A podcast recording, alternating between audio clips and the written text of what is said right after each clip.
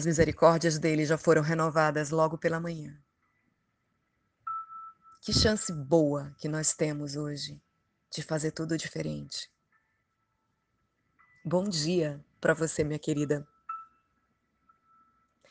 Sabe, a morte do apresentador Gugu Liberato provocou uma comoção nacional, especialmente por ter sido de uma forma repentina e por um motivo surpreendente: um acidente doméstico.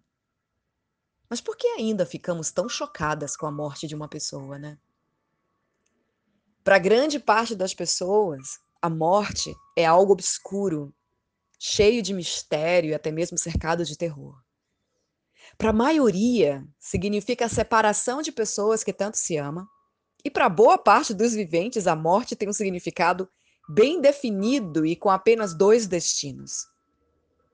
Minha querida, eu quero dizer para você nesta manhã que a morte é apenas o começo da eternidade. A Bíblia diz que após a morte segue-se o juízo, como está escrito lá em Hebreus, capítulo 9, no versículo 27.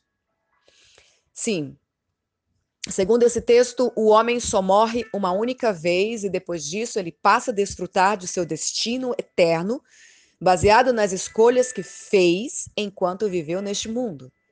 E as únicas opções para passar a eternidade é o céu ou o inferno. É simples assim. Não tem muito chorororô, ok? É céu ou inferno. E não adianta inventar história mirabolante, como dizer que o inferno é aqui, ou que poderemos voltar em muitas outras vidas para pagar tudo o que fizemos de errado, até ficarmos assim prontas para o céu. Eu gosto muito da frase não importa como você começa, importa como você termina. Isso significa que uma pessoa que viveu a vida inteira de maneira correta, buscando a Deus, mas que se desvia do caminho no final da sua existência na terra, poderá passar a eternidade no fogo do inferno. É isso mesmo. Uma pessoa que gastou toda a sua vida de forma desregrada no lamaçal do pecado, mas perto de partir deste mundo, se entrega a Deus e é perdoada de seus erros, poderá passar sua eternidade no descanso celeste. Doido isso, né? Como muitos dizem, a morte é a coisa mais certa desta vida. E um dia todos nós iremos morrer. O problema é que ninguém sabe quando isso vai acontecer. No caso do Gugu, veio antes até mesmo de que todos esperavam. E normalmente ela vem assim, em um momento inesperado de nossas vidas. Quando menos atentamos, ela aparece e alguém deixa esta vida. Então, vem uma pergunta que não quer calar. Como saber para onde iremos depois da morte? A Bíblia também tem essa resposta. Vamos lá conhecer a Bíblia. O versículo mais conhecido da palavra de Deus é em João, capítulo 3, no versículo 16, que diz assim: Porque Deus amou o mundo de tal maneira que deu o seu único filho para que todo aquele que nele crê não pereça, mas tenha vida eterna. Conhecido, né? Esse versículo. Crer em Jesus Cristo é a chave para a porta do céu. Se crermos nele, não morreremos eternamente. Viveremos para sempre. Parece algo assim simples, mas é simples mesmo.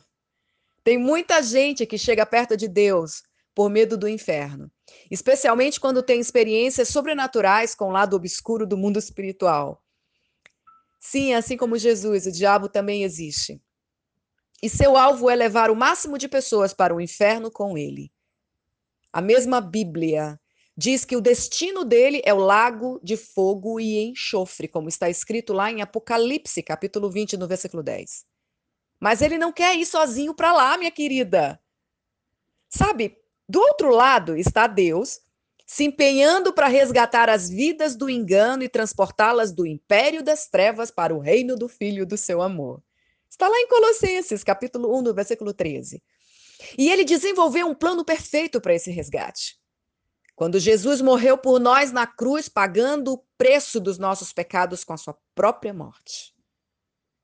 Para vivermos, basta crermos que ele fez isso e o recebermos em nossos corações como está escrito em João capítulo 1, no versículo 12. Quando nos entregamos a Deus, passamos a ter segurança da vida eterna. Assim como o ladrão da cruz que se rendeu a Jesus nos últimos momentos de sua vida, cremos que se morremos a qualquer momento, teremos o nosso futuro eterno ao lado do Criador de todas as coisas. A Bíblia diz em Salmos 116, no versículo 5, que preciosa é para o Senhor a morte de seus santos. Isso porque ele sabe que após a morte, eles estarão seguros ao seu lado. Mas tem um detalhe que pode ser arrepiante para muitos que se dizem cristãos. É possível, sim, uma pessoa perder a salvação. Eu lembrei, até, até um dia desse, eu estava conversando com um amigo em que eu dizia assim que não, que não tinha como perder a salvação, né? Uma vez salvo, estava sempre salvo. Aí eu lembrei até de uma pregação que eu já ouvi há algum tempo, que o título era assim: e se eu perder o céu?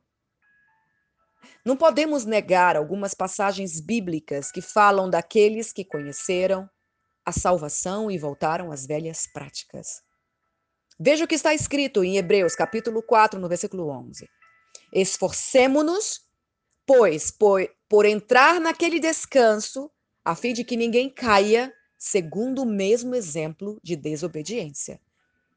Vejam também depois em Hebreus capítulo 2, versículo 3. Hebreus capítulo 3, versículo 12 e 13. E Hebreus capítulo 6, os versículos 4 ao 6, ok? Jesus ele foi categórico em nos alertar sobre a prudência da vigilância. Por muitas vezes ele se referiu à sua vinda que pegará muito de surpresa, e assim como as virgens nécias, estarão com suas lâmpadas apagadas quando o noivo chegar. Ninguém sabe quando Jesus voltará. Assim como ninguém sabe quando será surpreendido pela morte física, seja por uma doença, um acidente doméstico ou simplesmente por não acordar no dia seguinte. O desejo de Deus é que todos, todos sejam salvos e cheguem ao pleno conhecimento da verdade, como está escrito em 1 Timóteo, no capítulo 2, versículo 4. Ele não tem prazer na morte do ímpio. Essa passagem você vê lá em Ezequiel, capítulo 18, versículo 23. Qual pai que gostaria de ver seu filho em uma situação de miséria, de dor ou de sofrimento? Imagine tudo isso por toda a eternidade. Hoje é o primeiro dia do resto de sua vida. A sua eternidade depende das decisões que você tomar hoje. Pois o amanhã pode ser muito tarde. O maior prazer de Jesus vai ser quando um dia, né, chegar para os seus irmãos e dizer: Vinde, benditos de meu Pai. Possui por herança o reino que vos está preparado desde a fundação do mundo. Está lá escrito em Mateus, capítulo 25, no versículo 34. Pensa nisso nessa manhã, minha querida. A morte é apenas o começo da eternidade. Você decide. Você escolhe. Aguenta as consequências, boas ou ruins. Deus abençoe a sua vida.